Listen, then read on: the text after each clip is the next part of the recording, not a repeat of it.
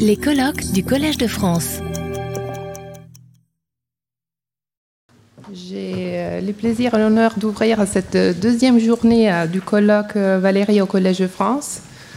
Alors, après les sections consacrées hier à la philosophie et à la réception des écrivains, ce matin sera le tour de Valérie et la littérature.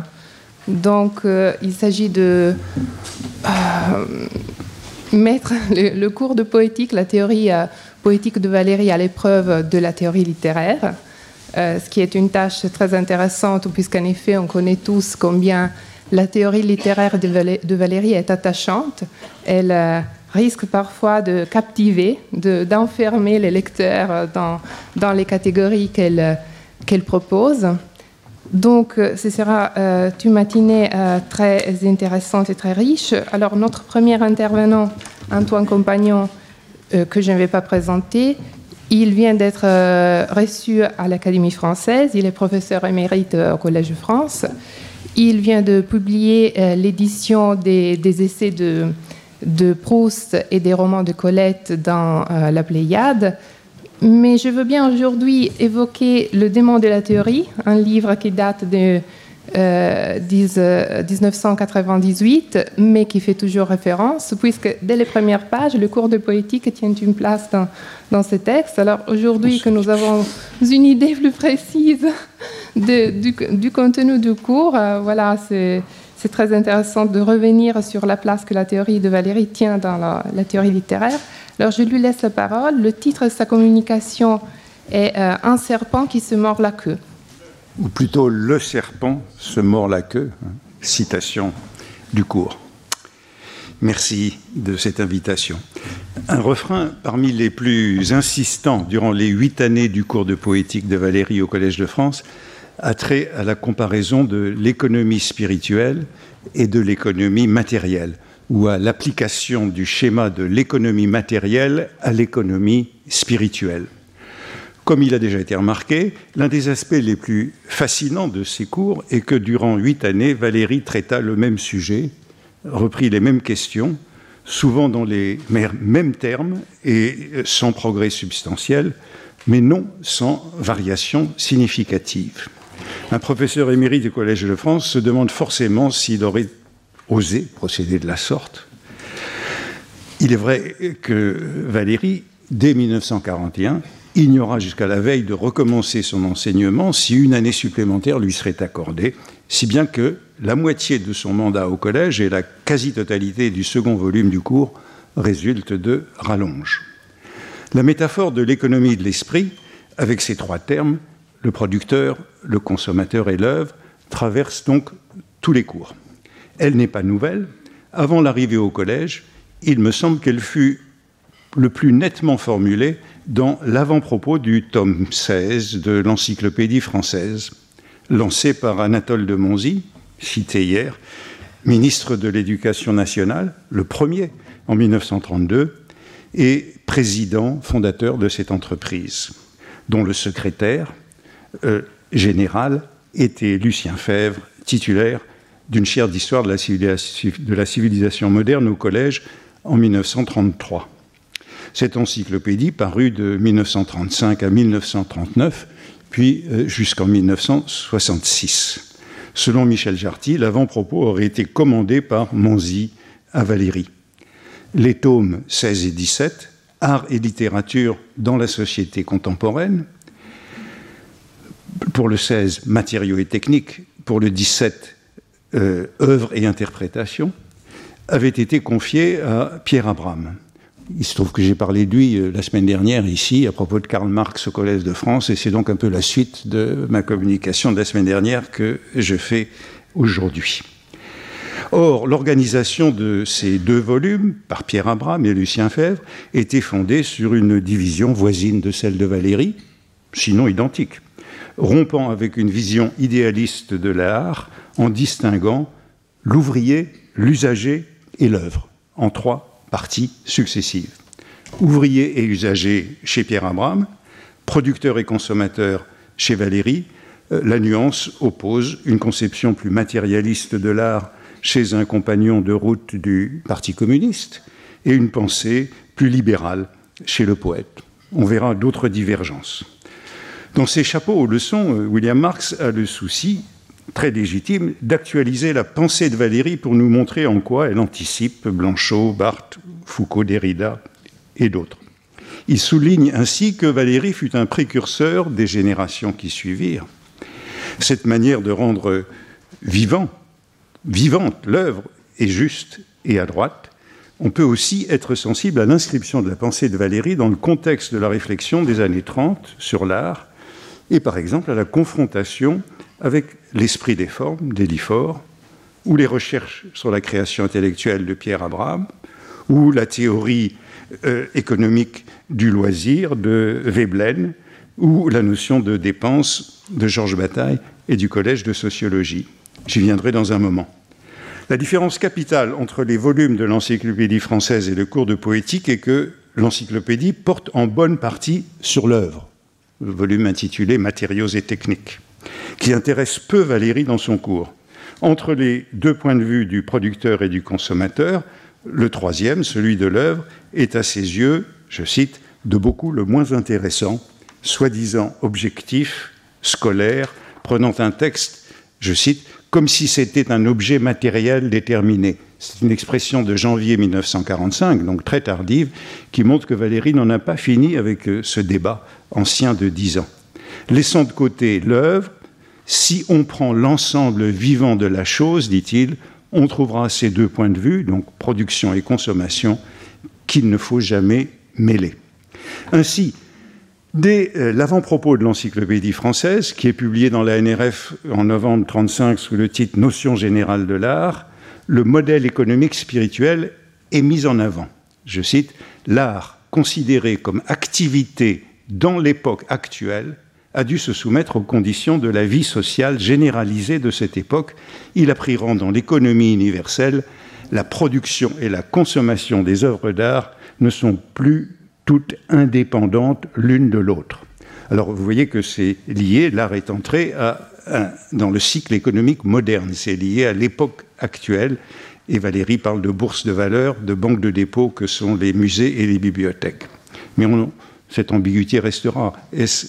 Actuel ou essentiel Et cependant exposé aussi avec force, contre le présupposé de l'encyclopédie française, ce qui sera la thèse essentielle du cours, reproduite page après page, à savoir l'affirmation de l'inutilité de l'art. Thèse dont je voudrais montrer que le cours la mine parfois lui-même et fournit à l'occasion les éléments de sa réfutation. Il écrit en 1935 Le caractère le plus manifeste d'une œuvre d'art peut se nommer inutilité. Proposition à laquelle il joint aussitôt la seconde notion qui traverse le cours, la considération de nos actes possibles nous conduit à juxte, euh, pardon, euh, euh, le second élément qui joint, le caractère le plus manifeste de la réalité. Oui, la seconde notion, la considération de nos actes possibles nous conduit à juxtaposer, sinon à conjuguer à l'idée d'inutilité, celle d'arbitraire. Donc l'œuvre d'art est inutile et arbitraire, et ces deux traits caractéristiques sont conjugués, c'est-à-dire inséparables. Suit ce corollaire que le cours développera l'invention de l'art a, a consisté à, à, essayer de conférer aux sensations inutiles une sorte d'utilité, aux actes arbitraires une sorte de nécessité. Et tout cela sera repris en termes quasi identiques dans la troisième leçon au Collège de France, le 17 décembre 1937, intitulée Utilité de l'art Point d'interrogation. L'art est inutile pour l'existence physiologique et arbitraire, en contradiction avec euh, les théories euh, exposées par ailleurs. Il acquiert des utilités et nécessités secondes qui ne sont donc ni universelles ni vitales. En un sens, tout le cours est là. Sinon les mots qui fonderont l'économie spirituelle dans le cours, la création du besoin. Quelques mois plus tôt, dans les réflexions sur l'art, conférence prononcée en mars 1935 à la Société française de philosophie, la proposition de l'inutilité de l'art était déjà présente, mais non pas encore celle de l'arbitraire, ni non plus le corollaire des utilités et nécessités secondes. je cite, le simple sens commun nous dit l'objet d'art est essentiellement un objet inutile. Hein, essentiellement, donc non plus actuellement. Car il ne répond à aucun des besoins physiologiques de la vie. Ou encore, comme l'œuvre d'art ne satisfait pas aux exigences des fonctions physiologiques, définies par ailleurs comme essentielles, constantes et générales, nous dirons qu'elle est inutile. Mais euh, Valérie donne aussitôt une sorte de contre-exemple en montrant qu'une fonction essentielle peut être esthétisée. L'exemple est celui de la faim, qui sera souvent repris dans le cours, jusqu'en 1945, comme transformation d'un besoin physiologique en délice artificiel jusqu'au raffinement qui consiste à manger sans avoir faim. Formule qui serait une assez bonne définition de l'art selon le cours de poétique, comment donner envie de manger à des gens qui n'ont pas faim. Or, dans Réflexion sur l'art, Valérie ne faisait déjà que citer un texte plus ancien, L'infini esthétique de 1934, de nouveau repris euh, dans les mêmes termes dans la troisième leçon du collège sur l'utilité de l'art le 17 décembre 1937. Ce thème, créer le besoin, donner fin fournira le leitmotiv du cours. Valérie rappelle encore le cheminement de son argumentation en 1945. J'étais parti de l'idée de comparer la physiologie de la production des œuvres de l'esprit et leur consommation aux phénomènes économiques parallèles qui se passent dans l'économie matérielle par opposition à l'économie spirituelle ou intellectuelle. Question donc de production et de consommation, d'offres et de demande, de valeur des deux côtés, il visait une théorie économique des choses de l'esprit. Or, l'économie poétique ou spirituelle se distingue de l'économie pratique en ce que si le schéma de la production et de la consommation du producteur et du consommateur peut s'y appliquer, l'inutile et l'arbitraire ont pour conséquence que le besoin doit être créé. L'ensemble des œuvres, je cite la leçon du 15 mars 41, l'ensemble des œuvres, des actes, des volontés, des problèmes inutiles sont soustraits donc à l'économie pratique et soumis à la condition de créer ce que celle-ci prend au contraire pour donner le besoin. Euh, l'art ne répond pas à un besoin. Valérie entend donc examiner, ce, selon la notion générale d'économie de l'esprit, je le cite, la tentative de créer un besoin, de constituer une valeur de rendre utile l'inutile et nécessaire l'arbitraire.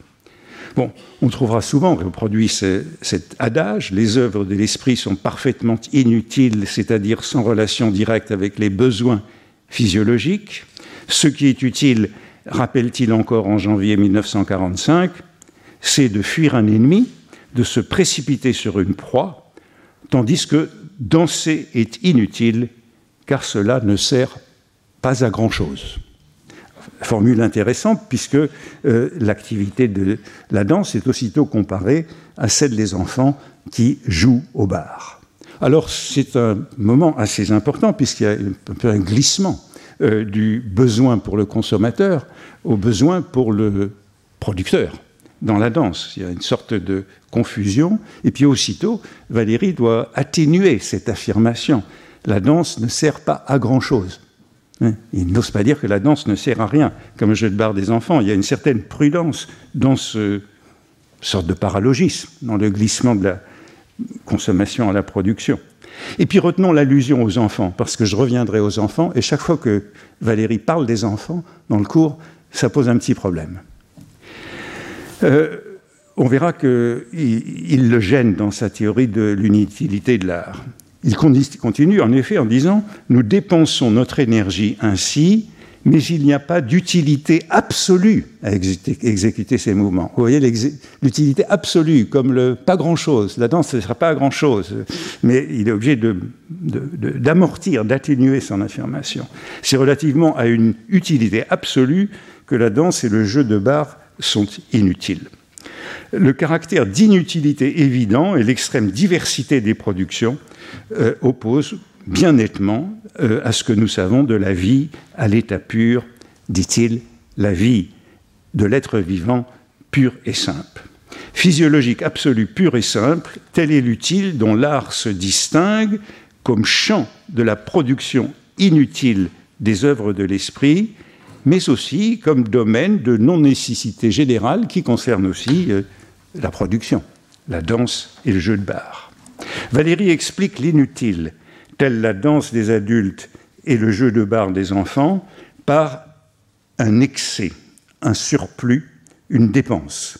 C'est pourquoi il me semble que, je l'avais dit à William, le marché de l'art que Valérie décrit sous l'appellation d'économie de l'esprit s'apparente dans son fonctionnement à la consommation somptuaire en général, le luxe, la mode, le loisir.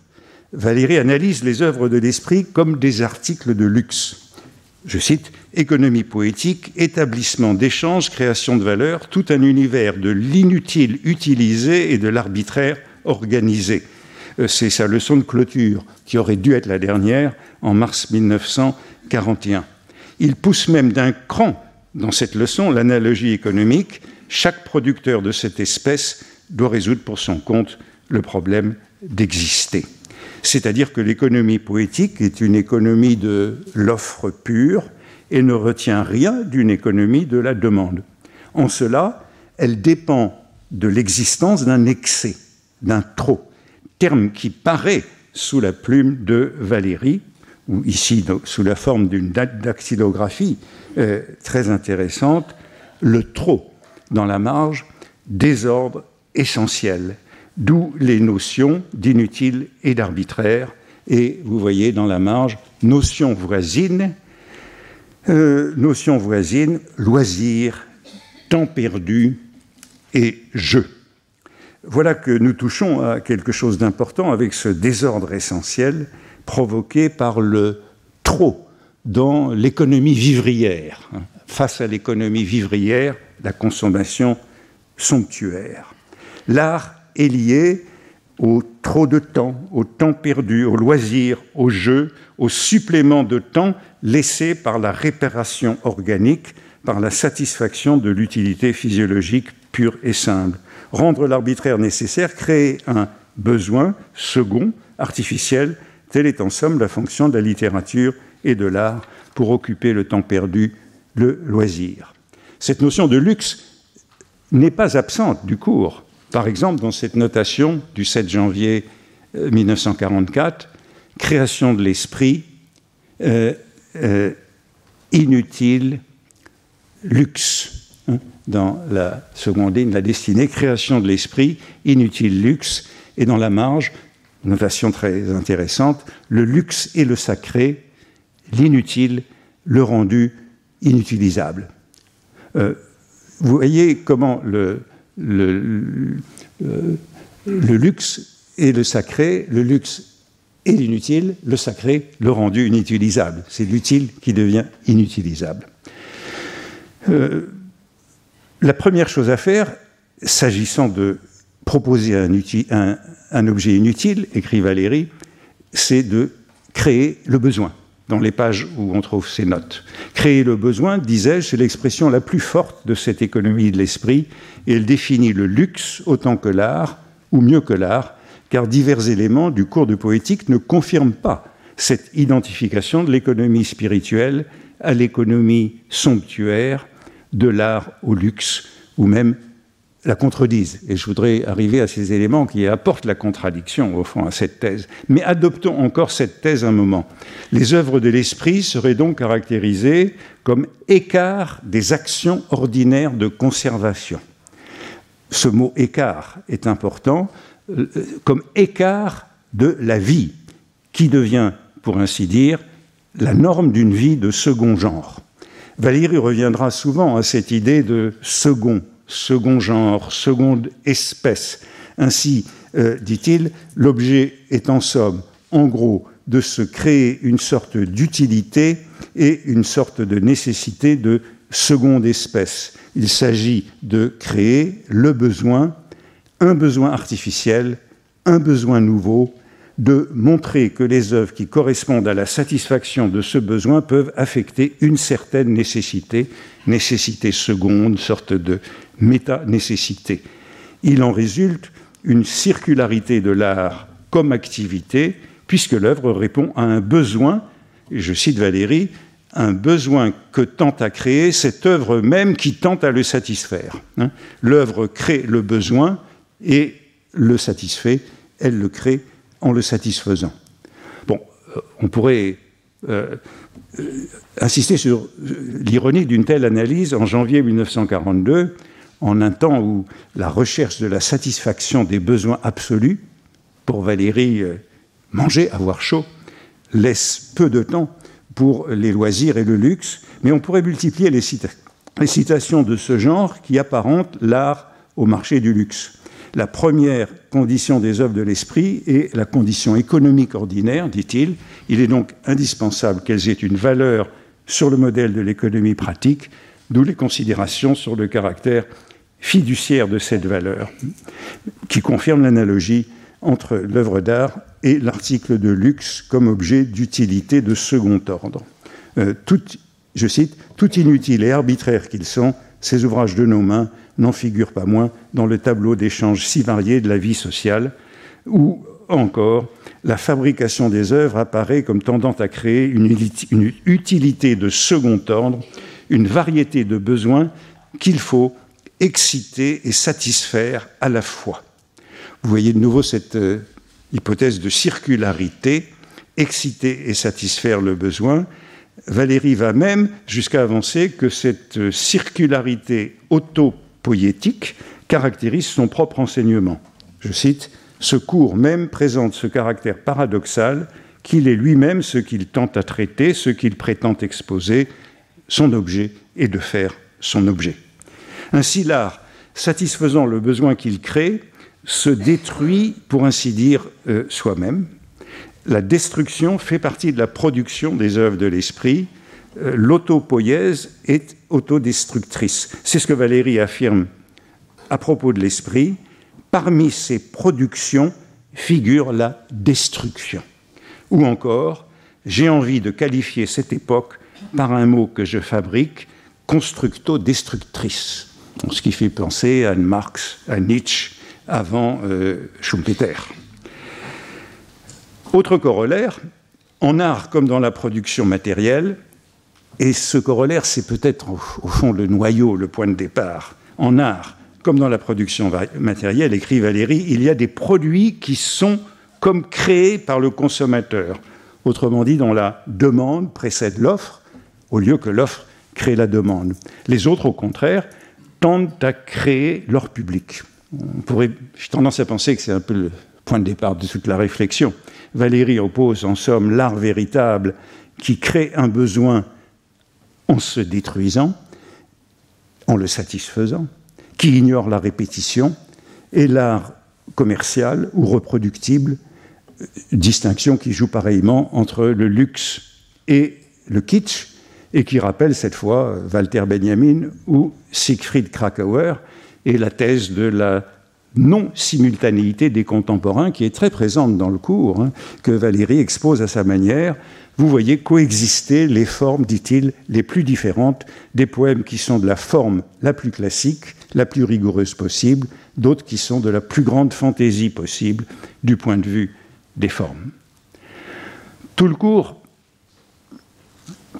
est ainsi fondé sur l'hypothèse que l'art est inutile et arbitraire, qu'une œuvre doit créer un besoin dont la satisfaction la détruit. Le serpent se mord la queue, hein, qui me donnait mon titre, écrit Valérie, le serpent se retourne contre ses propres fruits et se sent périr par ce qu'il a fait. Mais toutes les grandes choses ne périssent que par leurs propres effets. Euh, Valérie était moins fataliste en 1934 dans l'infini esthétique, où il avançait dans cet ordre, l'ordre des choses esthétiques, la satisfaction fait renaître le besoin. La réponse régénère la demande. Mais dans le cours, c'est, euh, je dirais, moins optimiste, plus inquiet sur l'avenir de ce processus d'autopoïèse, Valérie écrivant, il importe de sauver cet esprit. Bon, je disais la semaine dernière, je parlais de Pierre Abraham ici, mais il y a 15 jours, je parlais de la critique anthropologique et cognitive à propos du livre de Terence Cave, Live Artifacts, Literature in a Cognitive Environment, qui expose au fond la thèse opposée. Hein, pour la thèse pour laquelle, euh, loin de relever d'une économie du luxe et du loisir, le besoin d'art et de littérature est naturel à l'homme, résulte de l'évolution et préexiste à toute production de l'esprit censée le créer. C'est donc euh, la suite de cette réflexion que je mène. L'homme est un animal conteur d'histoire, disait le philosophe euh, Alasdair MacIntyre. Donc la question que je voudrais poser euh, à présent, Valérie, croyait-il jusqu'au bout que le besoin de l'œuvre devait être recréé en permanence? Son cours ne recueille-t-il pas des moments ambigus, des, des doutes ou des failles? La thèse de l'inutilité de l'art heurte la biologie évolutive pour laquelle l'art, le besoin d'art, serait un produit de l'adaptation, de la sélection naturelle ou, encore un sous-produit. La fiction, produit ou sous-produit de l'évolution, acquerrait une utilité, peut-être même comme un caractère sexuel secondaire, tel la faconde des hommes autour du zinc ou la verve dans l'improvisation et la joute poétique. Hein, je m'aventure, mais c'est afin de rappeler que le besoin de récit et de poésie est humain. Dans les années 1930, la réflexion sur les rapports de l'art et du besoin, de l'art et de l'évolution, était loin d'être absente. J'ai cité l'esprit des formes d'Elifort, collaborateur lui aussi de l'encyclopédie française. Au tout début du projet, voici ce que Lucien Fèvre écrit à Anatole de Monzy en septembre 1933. Je vois très bien le développement de l'art est un besoin, entre guillemets, confié à Alain. C'est un de ses thèmes favoris. Je vois très bien le développement de, entre guillemets, l'unité de l'art, confié à Paul Valéry, même remarque. C'est un de ses thèmes favoris. Je vois le tableau descriptif confié à Faucillon, mais le développement sur les styles à Élifort.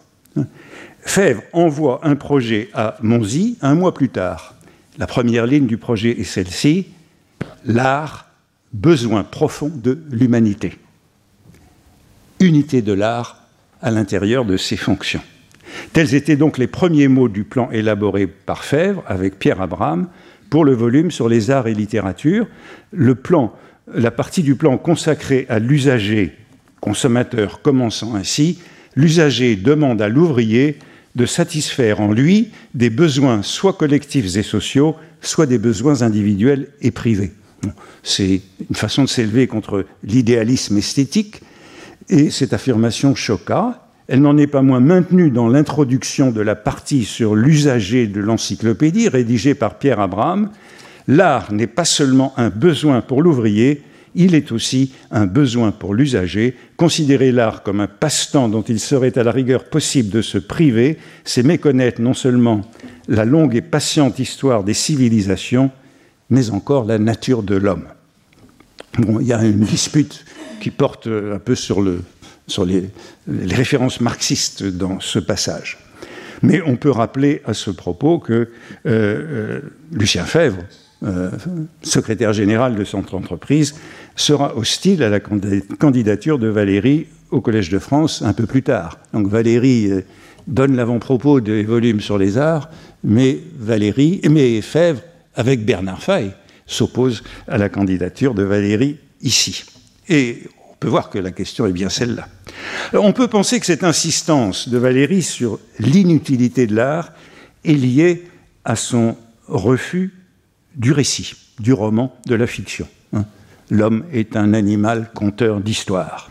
Il décrit en effet le passage de l'utile à l'inutile quand l'objet utile prend une valeur sensorielle le vase qui était utile peu, euh, à peu devient inutile. Euh, objet d'art précieux, orné, ciselé, le vase sacré.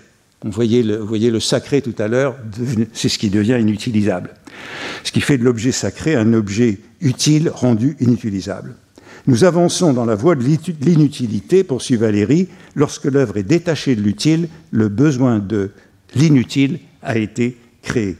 Mais le roman échappe précisément à cette prise de valeur sensorielle qui définit l'inutile, le sacré et l'art. Pour Valéry, le roman n'a pas de valeur sensorielle, et dans la même leçon de 1944, où il évoque euh, ce vase sacré, il constate en effet le roman doit tenir en haleine, le roman ne demande pas à être bien écrit. Ne demandant pas à être bien écrit, mais à tenir en haleine, le roman n'appartient pas à l'économie de la valeur sensorielle, ce raffinement qui produit l'inutile. Il ne relève donc pas de la poétique, car Valérie entend sous le nom de poétique, c'est dans les mêmes pages, tout ce que nous pouvons considérer comme les activités, les effets d'une activité humaine immémoriale, immémoriale, aussi vieille que l'humanité, hein, mais de laquelle l'humanité peut absolument se passer, sans aucun dommage pour l'accomplissement de sa vie organique. Cette proposition est énoncée cette proposition tout à fait capitale que je viens de lire est énoncée lors de la première leçon de décembre 1944, après la libération, et elle sert d'introduction au dernier cycle de cours de Valérie au Collège de France, reprise, résumée des sept années précédentes. Et vous avez remarqué que nous y retrouvons l'adverbe absolument. Il y a beaucoup d'absolu, absolument, pour distinguer le pur besoin physiologique de l'art mais celui-ci n'en est pas moins donné pour une activité humaine immémoriale, c'est-à-dire préhistorique ou primitive, et non seulement actuelle, c'est non seulement dans l'économie moderne. D'une part, pour identifier l'art à l'inutile et à l'arbitraire, Valérie en exclut le roman, laissant, après tout, ouverte la possibilité que celui-ci, récit et fiction, réponde à un besoin naturel, soit une activité résultant de l'évolution est constitutive de l'humain. Autrement dit, que la culture soit inséparable de la nature, à condition que le roman appartienne à la culture. D'autre part, le rattachement de l'art à l'immémorial, au préhistorique, au primitif, risque de le faire échapper à l'économie spirituelle de l'inutile et de l'arbitraire ou à l'offre du luxe. Prêtons donc attention à ces quelques passages du cours où Valérie évoque une activité humaine immémoriale relevant de la poétique. Par exemple, c'est toujours dans le premier cours de décembre 1944, il y eut partout et toujours quelques primitifs, entre guillemets, comme nous disons, qui, au lieu de dormir entre ses repas, perdit son temps à contempler l'inutile, à dessiner, à modeler, à regarder les choses non plus comme étant des réponses éventuelles à ses besoins vitaux. Vous voyez qu'il y a une concession qui revient à contester l'hypothèse de la non-nécessité générale de l'art, qui est souvent affirmée, à contredire l'idée que l'animal humain pourrait se priver de l'esprit et que les œuvres de l'art répondraient exclusivement à des utilités de seconde espèce. Il me semble que Valéry fragilise sa théorie dès qu'il spécule sur les origines de l'art, et en particulier, puisque ça lui arrive à différentes reprises, quand il associe ontogénèse et phylogénèse. Toujours dans les mêmes pages, il est possible que dans le début, à l'origine, comme cela se voit chez les enfants, il y ait cette sorte de lutte contre l'état actuel des choses. Les choses seraient trop vides ou trop pleines. Il y a toujours cette idée de trop. Et à l'origine, comme cela se voit chez les enfants, le besoin se manifeste de complémenter les choses. Valérie semble ne pas écarter l'existence d'une sorte de besoin primitif et enfantin de l'inutile, besoin qui n'a donc pas à être recréé en permanence et besoin qui appartient à la nature humaine. Ailleurs, ce besoin est rapporté à notre incapacité à supporter l'inaction. C'est un besoin naturel d'action inutile ou de dépense. Toutes les apparitions des enfants dans le cours sont intéressantes car ils échappent à l'économie spirituelle. Je cite, Mettez un enfant dans une chambre, il regardera autour de lui, il s'ennuiera, puis il verra qu'il y a des tiroirs, il ira ouvrir les tiroirs. S'il y a un robinet, il ouvrira le robinet. Il fera manœuvrer tout ce qu'il pourra autour de lui. Sur ce modèle, poursuit Valérie, un homme qui s'ennuiera aura des mouvements automatiques. Un cheval se mettra à piaffer un homme prendra une plume et se mettra à tracer des barres parallèles ou à écrire des choses insignifiantes. Donc il fera cela, dessiner, écrire, afin, je cite, de meubler sa désaction par une action. Alors c'est une page de janvier 1945 et elle est assez troublante car elle apporte au fond une contradiction à la thèse qui a été soutenue expressément tout au long du cours. Comme l'enfant ouvre et ferme les tiroirs, ouvre et ferme les robinets, et j'ai un peu tendance à voir dans cette activité euh, les rudiments de l'art du récit. Hein. Ouvrir et fermer des tiroirs et des robinets.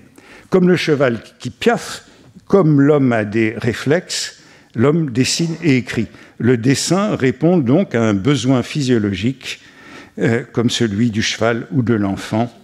Euh, à côté de l'économie spirituelle, il y a bien une économie corporelle de l'art, l'art étant une réponse du corps à l'ennui. On trouve chez Valéry une explication de l'origine de l'art par l'ennui dès les réflexions sur l'art de 1935, où il mentionne l'origine complémentaire l'origine complémentaire de certaines formes très simples et primitives d'œuvres d'art. Chaque fois que le mot primitif vient, c'est intéressant. Il est probable qu'au début, il est probable qu'au début, l'œuvre d'art ne répond qu'à un besoin de l'auteur. Un début, besoin. Besoin primitif, besoin original, besoin qui n'a donc pas été créé chez un homme qui s'ennuie.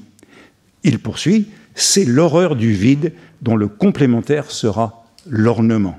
L'ornement, l'art, s'offre comme la complémentaire, hein, au sens de la physique des couleurs, de l'ennui. Le besoin, je cite toujours, le besoin d'occuper un temps vide ou de remplir un espace vide est un besoin très naturel. Il est possible que l'ornement n'ait pas d'autre origine. Donc il est possible, il est probable que euh, l'ennui suscite l'ornement. L'art répond à un besoin très naturel. Dix ans plus tard, en janvier 1945, pour lancer le dernier, le dernier cycle de cours, Valérie retrouve cette idée de l'origine naturelle de l'art, comme le cheval qui piaffe ou l'homme qui gribouille. Je cite, De même, les enfants se mettront à raconter à eux-mêmes des histoires et deviendront poètes ou romanciers. Ils se raconteront des histoires de poupées ou d'animaux d'une façon absolument indéfinie. Ils n'arrêteront pas. C'est un fait curieux que ces activités-là n'ont ni commencement ni fin. On peut indéfiniment conter des histoires. Mais c'est la fin qui fait un poème. À chaque fois que Valérie parle des primitifs, comme il dit, ou des enfants, il définit malgré lui l'homme comme animal conteur d'histoire, même si c'est pour aussitôt mettre à distance ce propre de l'homme et pour caractériser l'art par les règles, par les contraintes qui le détachent du besoin naturel, qui le séparent du besoin de raconter des histoires de poupées ou d'animaux. Contre cela, dit-il, se trouvent les moyens de l'art, c'est-à-dire contre les œuvres sans commencement ni fin, qui répondent aux besoins naturels de raconter des histoires, s'imposent les œuvres qui ont un commencement et une fin, tel le poème. L'art se dresse contre le récit naturel, contre la vie qui n'a ni commencement ni fin, autre que la mort. Valérie s'en prend ici à la liberté, à l'affranchissement de l'ordre, à la vie, à la spontanéité manifestée par le surréalisme. C'est pourquoi il fait l'éloge du XVIIe siècle, comme dit-il, exception dans l'évolution de l'espèce humaine. L'évolution de l'espèce humaine contrecarrée par le XVIIe siècle.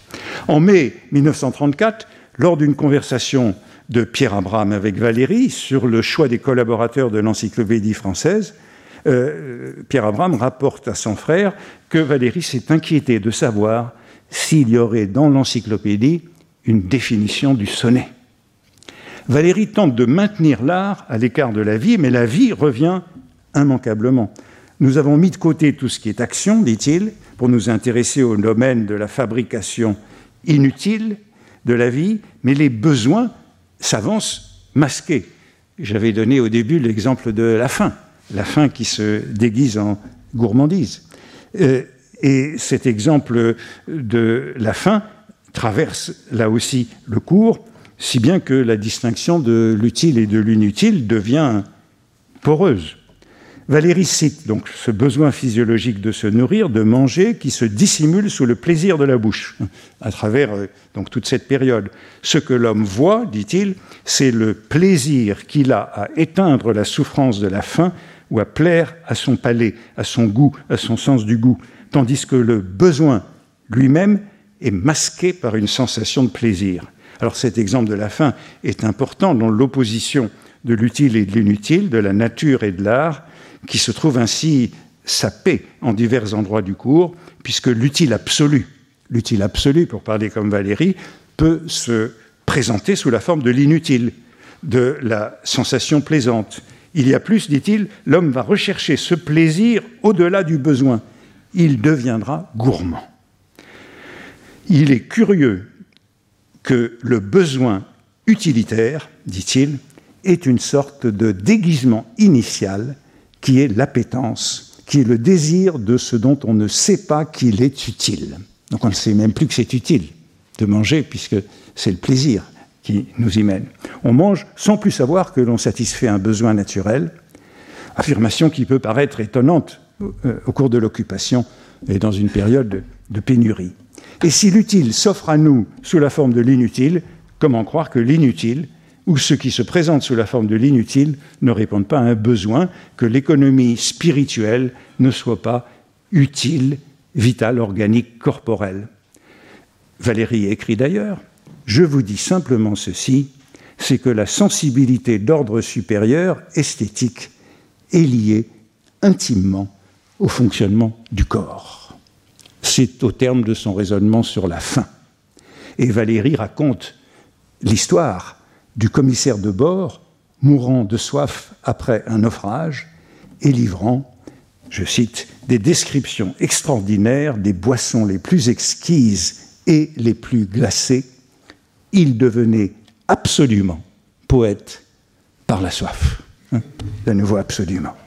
La soif le la soif rend cet homme ordinaire poète à l'article de la mort, et cela atteste l'existence d'un besoin de poésie dans la vie, euh, organique, alors que Valérie entoure généralement euh, le besoin d'art de considération économique et sociologique, mais non pas anthropologique.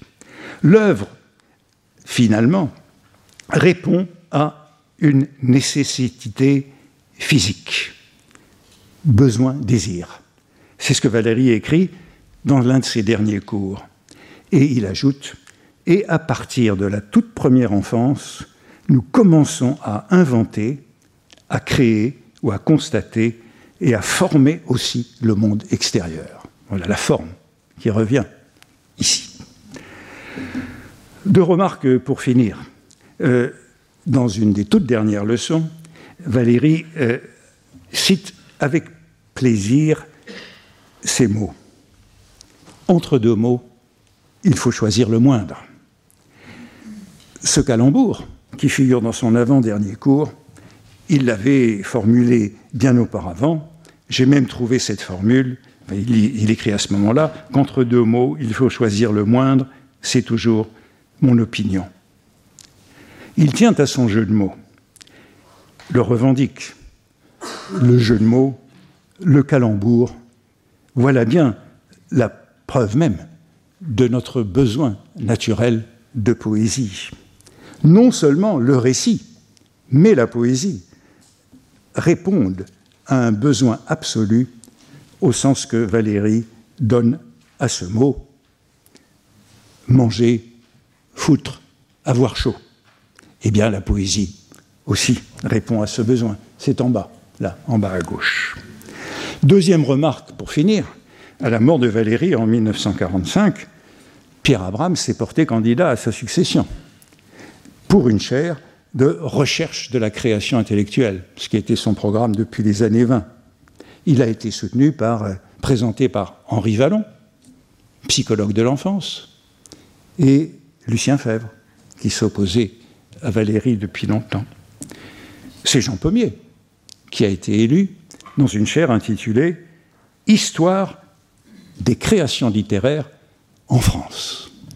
Magnifique compromis entre l'histoire littéraire de la France de Lançon et un rattachement factice à la tradition de Valérie. Et l'année suivante, Jean Pommier a publié ce livre aux éditions de l'Encyclopédie française, Paul Valéry et la création littéraire, auquel je crois qu'il n'a pas encore été fait allusion ici, mais qui est au fond l'une des premières tentatives euh, d'analyse de cette question. Merci. Retrouvez tous les contenus du Collège de France sur www.colège-2-france.fr.